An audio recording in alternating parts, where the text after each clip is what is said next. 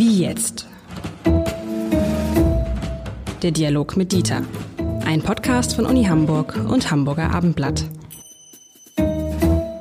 Herzlich willkommen. Mein Name ist Lars Heider. Und wenn es etwas gibt, worüber ich mich aufregen kann, dann ist es, dass wir Deutschen uns immer so unglaublich schnell über Dinge aufregen. Und darüber wollen sich Dieter Lenz und ich heute gemeinsam aufregen. Lieber Herr Lenzen, warum regen wir uns so schnell auf? In Klammern, glücklicherweise, auch wieder schnell ab. Und da kann man jetzt unzählige Beispiele finden. Und die haben auch so eine, so eine kurze Halbwertzeit. Ähm, woran ich mich erinnere, ist diese riesige Aufregung vor, ähm, vor der Reise von Olaf Scholz nach China. Oh, was, wie kann er da hinfahren? Dann war in China zwei Tage später erledigt. Die riesige Aufregung die fast schon ähm, irgendwie traditionell, fast schon instinktiv ist vor großen Sportveranstaltungen, ob es Olympische Spiele sind oder Fußball-Weltmeisterschaften, wo vorher, wie kann man das in dieses Land übergeben und was ist da passiert und was passiert da alles und das ist ganz, ganz schlimm. Und dann endet die Aufregung in dem Moment, wo die Spiele begonnen haben oder die ersten Tore gefallen sind oder Deutschland gar noch Weltmeister ist. Und dann sucht man sich etwas Neues, ähm, und ich stelle fest, interessanterweise, dass diese Aufregung, ähm, wissen Sie, wo am größten ist? Im politischen Berlin. Da wird ja jede Regung von Politikern genommen, um sich zu echauffieren und zu sagen, wie kann der, wie kann der da lachen? Wie kann der das gesagt haben? Wieso hat er dies gesagt? Was ist denn da los mit uns, mit unserem, mit unserem Aufregungsmanagement? Äh, ja, also die Frage ist natürlich, ob Sie recht haben, dass das ein nur deutsches Syndrom ist. Stimmt. Es ist auf jeden Fall eines. Ähm, meine Enkelkinder sind zweisprachig deutsch-italienisch aufgewachsen und äh, die berichten mir ohne Umschweife, dass das Aufregungspotenzial bei Italienern und Italienerinnen auch bei ihren Mitschülern und Mitschülerinnen um ein Vielfaches höher ist. Aber ist eine andere, ist es so eine, oder ist es nicht so eine sympathische Aufregung, so dass man, man schreit sich an und zwei Minuten später liegt man sich in den Arm? Ja, äh, nun haben Sie eben gesagt, dass die Aufregung äh, um Olympische Spiele und anderes dann auch schnell wieder vorbei sind. Äh, ja, das ist ein Unterschied. Ähm, es hat äh, in unserem Land, und darauf würde ich gern verweisen wollen, etwas zu tun, eigentlich, und daran kann man das schön sehen, mit äh, der Semantik, also der Bedeutungsgeschichte dieser Wörter. Daran sieht man, was da drin steckt. Also äh, es gibt ja das Wort sich empören und das mhm. Wort sich aufregen. Mhm. Das sind ähnliche Sachverhalte. Äh, sich empören heißt ja, man stellt sich über andere. Also ich bin da drüber, ich bin empor, die anderen sind unter mir. Ah, auf, also es kommt von Empo, sozusagen Wortverwandtschaft mit Empore. So, und beim Aufregen ist es im Grunde ähnlich. Da sind ja zwei äh, Elemente in dem Kompositum. Einmal, man begibt sich nach oben, also auf, mhm. und man regt, man regt sich, man regt sich nach oben. Mhm. Mit anderen Worten, in dem Gestus des Aufregens wie des sich Empörens steckt die Idee, ich bin besser als du. Mhm. Äh, das, man erhöht sich quasi. Man, ne, man, erhöht, man äh, äh, erhöht sich über andere. Sagt man das? Erhöht sich über andere? Komisch. Aber so in die. Das ja, ist gemeint, also ja. im frühen Neuhochdeutschen gibt es noch äh, das Wort sich überhöben. Okay. über jemanden. Äh, es ist verboten, sich zu überheben über jemanden. Äh, und da hat man diese Spur noch drin. Ähm, also äh, eine, eine, ein Gestus, ich bin besser als du. Ähm, und damit ich mich als besser als du zeigen kann, muss ich mich natürlich empören mhm. über das, was du tust oder was andere tun. Nur darin kann ich meine meine äh, moralische Überlegenheit zum Ausdruck bringen. Okay, und das ist natürlich dann die einfache Erklärung, warum zum Beispiel Politiker sich so oft über andere Politiker aufregen, um zu zeigen, wir sind besser. Das ist der einzige absolut, Grund. Absolut, genau. Okay. Äh, das heißt, man muss geradezu danach suchen. Und für jeden Politiker sind Medien natürlich eine Hilfe, äh, weil die die Recherchen machen, die man dann wieder benutzen kann, um zu sagen, seht ihr, äh, das und das hat der gemacht, der hat noch ein uneheliches Kind oder sonst irgendwas und äh, sowas habe ich aber nicht, also bin ich besser. Ähm, und, und da, genau, und da, und da muss man gleich sagen, da, da will ich ja uns als Medien ja auch gar nicht aus der Pflicht nehmen, ganz im Gegenteil. Denn wir spielen ja diese Empörungsstrategien mit. Ne? Also gerade je, je mehr Medien es gibt und je mehr Menschen im Netz zu Medien werden können, desto äh, wichtiger ist es für einige Medien Aufmerksamkeit zu erzeugen. Und diese Aufmerksamkeit erzeugt natürlich, indem man sich immer stärker empört. Indem man immer, indem man immer stärker ruft, ihr müsst mich angucken, weil ich habe eigentlich die interessante Geschichte und ich habe den wirklichen Skandal. Und dann wird es immer lauter, lauter, lauter, lauter, lauter. Und irgendwann stellt man fest, dass die Überschrift über einem Text auf, auf irgendeiner Webseite mit dem, was in dem Text steht, gar nichts mehr zu tun hat. Aber darum geht es auch gar nicht. Ja, aber das liegt ja daran, dass es Überschriftenredaktionen gibt, äh, die ganz schnell noch die Überschriften machen müssen und nicht die Zeit haben, den Text durchzulesen. Nein, nein, nein, es ist noch, es ist noch, nein, nein, nein, nein, es ist noch viel schlimmer. Der Text wird schon gelesen. Der Text wird schon gelesen und dann wird natürlich, bei, wenn man, wenn man dieses Spiel mitspielt, wie beim Abendblatt machen das in der Regel, würde ich sagen, nicht, auch gar nicht. Ähm, aber wenn man das Spiel mitspielt, dann versucht man natürlich sozusagen die, den, den, das, den, das größte Aufregerpotenzial aus einem Text zu äh, destillieren und das dann nochmal zuzuspitzen, so dass dann das dabei rumkommt, äh, wovon wir jetzt gerade reden. Und dann passiert ja das, das was, glaube ich, dann fatal ist, dass ganz viele Leserinnen und Leser im Zweifel nur die Überschriften lesen. Und nicht weiter. Denken Sie an den Fall Costco, Beteiligung Costcos am Container Terminal, toller Ort von der Hahle an Hamburg ein an sich sehr komplizierter Vorgang, der nur deshalb interessant wurde, weil in vielen Überschriften einfach nur stand, steigt China beim Hamburger Hafen ein. Ne? Und man irgendwann den Eindruck hatte, die Chinesen, die kriegen jetzt, die kaufen jetzt den Hamburger Hafen. Die Wahrheit war, die Chinesen, Costco, chinesische Staatsreederei, sollte an diesem toller Ort Terminal eine Beteiligung kriegen von 35 Prozent, die wurde dann gesenkt. Wir reden von einem Terminal, 0,6 Quadratkilometer Größe, vier Anlegeplätze für Schiffe, null Beteiligung am Hamburger Hafen. Der Hamburger Hafen ist zu 100 Prozent im Besitz der Freien und Hansestadt Hamburg. Anders als der Hafen in Piräus, der tatsächlich zu 100 Prozent die Anlagen.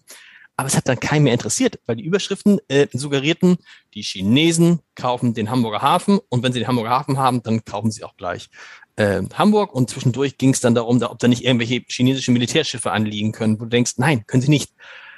Das meine ich. Und dann regt man sich auf, auf, auf und dann kriegt es so eine Welle und keiner weiß mehr eigentlich, und das finde ich so bedenklich, worum geht es eigentlich? Was war eigentlich, was war eigentlich der Kern, die Kerninformation? Also ich beurteile den Sachverhalt anders als Sie, aber das ist nicht unser Thema Bitte? heute. Ähm, ja, äh, aber das kann man mal gesondert äh, behandeln. Ich glaube, wir müssen noch über zwei Aspekte uns überlegen, äh, warum diese, diese Neigung zur Empörung überhaupt existiert, abgesehen von dem Verstärkereffekt durch Medien, klar. Ähm, ich glaube, ähm, dass, und das ist ja hier auch der Fall bei Ihrem Beispiel, dass es eine starke Verunsicherung des Ich gibt äh, in unserer Zeit, in unserer Kultur, ähm, dadurch, dass es ein Überangebot an Alternativen gibt, an alternativen Ichs, an Lebensformen und so weiter, die mich ja in die Situation bringt, ständig zu prüfen, warum bin ich so und nicht wie die anderen. Mhm. Also muss ich versuchen, Differenzen zu erzeugen, äh, damit man sieht, dass ich nicht nur anders bin, sondern auch besser bin als die anderen, denn sonst kann ich meine eigene Existenz nur schwer aushalten.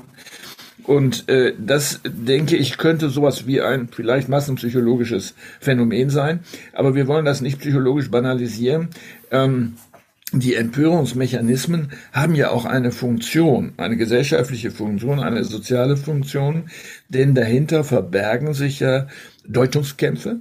Äh, das heißt, hm, was ist die richtige Deutung eines sozialen Sachverhalts? Ähm, und wenn ich mich empöre, äh, entscheide ich für mich und die anderen, dass ich deute, was hier passiert ist. Also meinetwegen auch die Sache mit dem Hafen. Zweitens, sowas wie Geltungskämpfe. Das heißt, welche Normen sollen denn gelten? Äh, darf man etwas abgeben äh, an fremde Mächte oder, ne, um bei Ihrem Beispiel zu bleiben, oder darf man das nicht? Soll das gelten oder soll das nicht gelten? Also Investitionen äh, von ausländischen Firmen, darüber kann man ja reden, ob das mhm. sinnvoll ist oder nicht. Und das Dritte, äh, sind sowas wie Beschreibungskämpfe, die gehen eigentlich allen voraus, nämlich zu sagen, ist ein Sachverhalt richtig beschrieben, wenn ich ihn so beschreibe? So, das ist ja auch bei dem Beispiel, was Sie gegeben haben, ein Thema. Also so eine Kette von Kämpfen, die bei Beschreibungen beginnen und bei der Geltungsfrage enden und sagen, was soll denn jetzt der Fall sein? Äh, also insofern sind Empörungsvorgänge zumindest ein Anlass, äh, solche Kämpfe in Gang zu setzen oder Ausdruck davon. Es hat ähm, äh, vor ein paar Jahren von einem Autor, äh, Stéphane Nessel, ähm, ein Buch gegeben, das hieß Empört euch. Das ganz genau. dünn hat 15 Seiten oder so etwas. Ähm, und Bestseller geworden, ne? viel verkauft. Ne? Genau. Es sind über zwei Millionen allein in Deutschland verkauft worden. Davon. Siehste? Siehste? Äh, das ist direkt nach der Bibel und das ist auch nicht Zufall, dass das so ist. Ähm, das heißt, die Argumentation dort lautet ja, man braucht Empörung, um Veränderungen herzu, äh, herzustellen. So, also, äh, ob man Empörung braucht, ist eine Frage. Es kann auch sein, dass es in die gegenteilige Richtung geht, nach dem Muster, durch diese sehr starken Ausdrucksformen entsteht natürlich auch viel schneller ein Ermüdungseffekt mhm. nach dem Muster, ich kann das nicht mehr hören. Ähm, so, das bleibt so, wie es ist, fertig. Ähm, also, das ähm, mag dann auch eine Fehlkalkulation sein, äh, die aber die Frage aufwirft, haben wir, wenn wir was verändern wollen, Alternativen zum sich empören? Eine gute Frage, ja.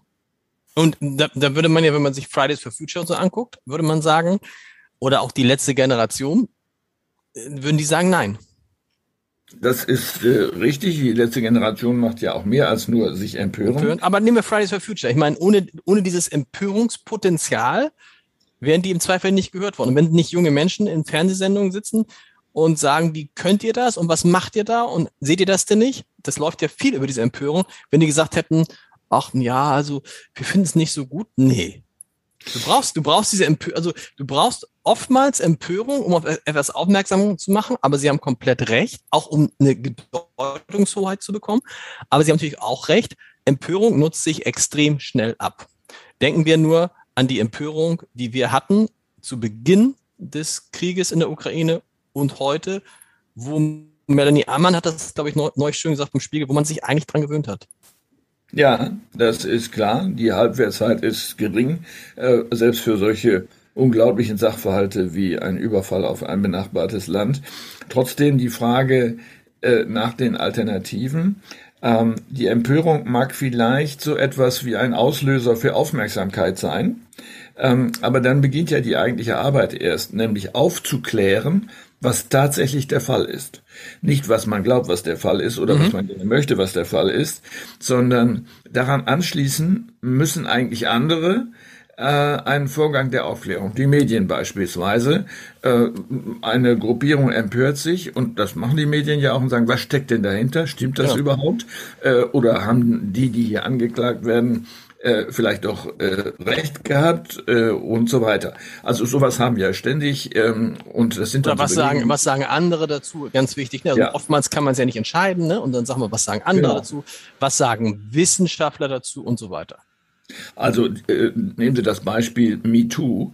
Mhm. Ähm, da haben Sie ja beide Varianten. Einmal mh, hm, die völlige Berechtigung von Empörung, um etwas, was versteckt passiert ist, an die Öffentlichkeit zu bringen. Ähm, aber trotzdem muss natürlich geprüft werden, ob die Einzelvorwürfe denn überhaupt stimmen, äh, so dass nicht Leute Opfer werden, die es vielleicht gar nicht verdient haben, sozusagen. Ähm, dafür sind Gerichte da. Aber ein anderer Mechanismus, jenseits des sich Aufklärens, für den nächsten Schritt nach der Empörung oder vielleicht auch als Ersatz dafür, könnte ja sein, äh, das öffentliche sich Sorgen um mhm. äh, zum Ausdruck zu bringen. Ähm, das heißt, Betroffenheit zu zeigen, nicht Empörung. Betroffenheit ist etwas anderes. Ich teile mit, dass ich auch betroffen bin, so wie du und du und du, von dem, was da passiert, und sage, ich bin besorgt, welche Folgen das haben könnte. Seid ihr auch besorgt? Habt ihr euch das mal überlegt? Müssten wir vielleicht gemeinsam etwas machen? Ähm, mit anderen Worten, der Gestus, die anderen mit einzubeziehen, um etwas zu verändern, und äh, nicht beim Empören stehen zu bleiben, der schien mir wichtig zu sein. Das ist dann, muss ich gerade denken, an diese beiden Begriffe Empörungsjournalismus und Betroffenheitsjournalismus. Beide nicht positiv belegt, aber tatsächlich irgendwie verwandt und doch was völlig anderes. Ne? Und am Ende aber glaube, eigentlich nichts, was Journalismus sein darf, sondern Journalismus muss ja immer sein, da ist jemand, der ist empört, da ist jemand, der ist betroffen oder sagt, wir sind alle davon betroffen und da muss man halt gucken, stimmt das eigentlich und versuchen, sich so weit wie möglich da der Wahrheit zu nähern. Das und ähm, Hilfen ähm, zur Beurteilung der Berechtigung der Empörung zu liefern. Ähm, wir können ja jetzt, wenn wir äh, uns Zeit nehmen, uns beliebige Beispiele ausdenken, worüber wir uns empören möchten, ähm, die uns eigentlich gar nicht wichtig sind, aber wo wir ein Medium nutzen, um das richtig nach oben zu pushen. Das funktioniert ja mühelos. Ähm, aber die Frage ist ja trotzdem, ist das berechtigt? Ist es ist das wert? Und die meisten ja, Sachen, da muss man ja sagen, da, da, ähm, da kann ich manchmal dann Olaf Scholz verstehen, der ja interessanterweise sich quasi nie empört, ganz selten. Und auch nie dieses Erregungs, also kein Erregungspotenzial in sich drin hat, weil natürlich ein Großteil der Dinge, über die man sich so im täglichen Leben, auch im Leben empört und aufregt, meine Güte, was hat man sich früher aufgeregt über ungerechte Noten im Deutschunterricht? Das habe ich mich aufgeregt, als mein Deutschlehrer zu mir gesagt hat, Herr Haider, egal was Sie später beruflich machen, machen Sie nichts mit der deutschen Sprache. So, also über solche Sachen regt man sich ja auf und stellt dann aber fest, natürlich, es ist immer nur eine zeitliche Verschiebung, dass diese ganze Aufregung, die ganze Empörung eigentlich Quatsch war und umsonst und irgendwie verschwendete Kraft. Und ich finde, wenn man sich das einmal bewusst macht, und ich glaube, Olaf Scholz hat sich das zum Beispiel bewusst gemacht, dann regt man sich auch über viele Dinge einfach gar nicht mehr auf.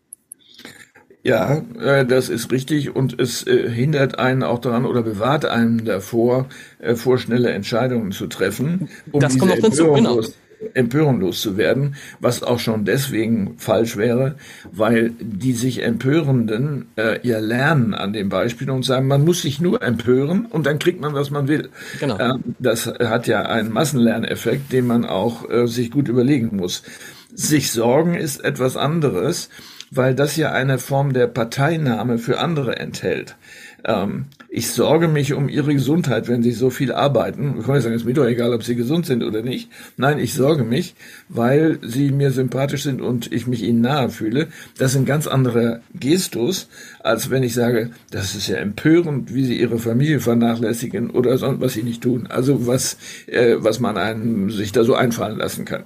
Aber das ist ein guter Punkt, den Sie da eben ansprechen, ähm, dass man, wenn man als Politiker darauf reinfällt, wie sich andere Politiker empören über einen und auf diese Empörung dann schnell und kurzfristig reagiert, dann erzieht man sich die Leute dazu und dann wissen sie, guck mal, das funktioniert und dann hast du natürlich irgendwann die Kontrolle verloren.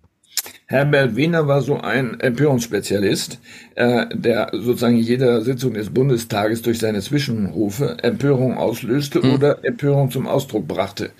Ähm, manchmal hat das geholfen, äh, um ihn zur Ruhe zu bringen, ähm, aber on the long run würden wir sagen, na, ob das der richtige Weg war, heute würde es vielleicht nicht verfangen.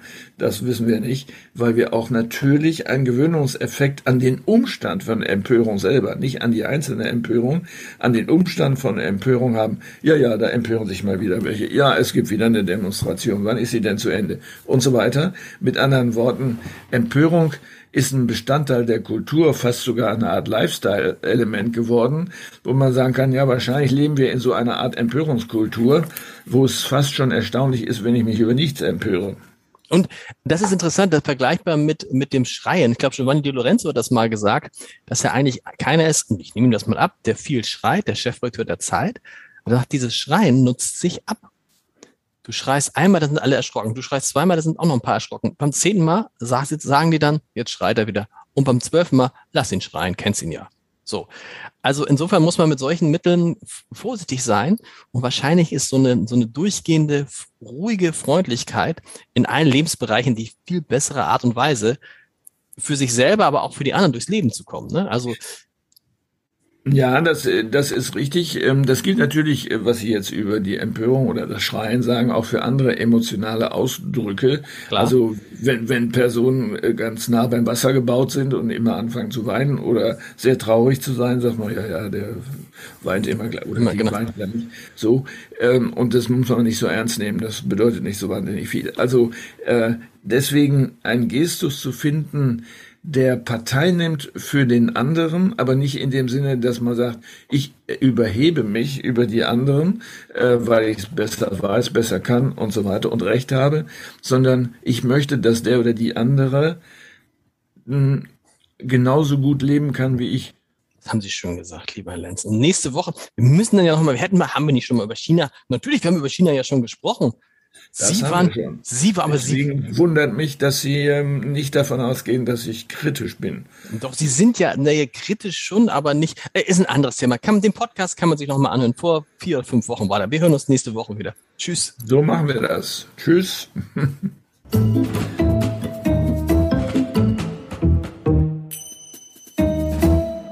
Weitere Podcasts vom Hamburger Abendblatt finden Sie auf abendblatt.de slash podcast.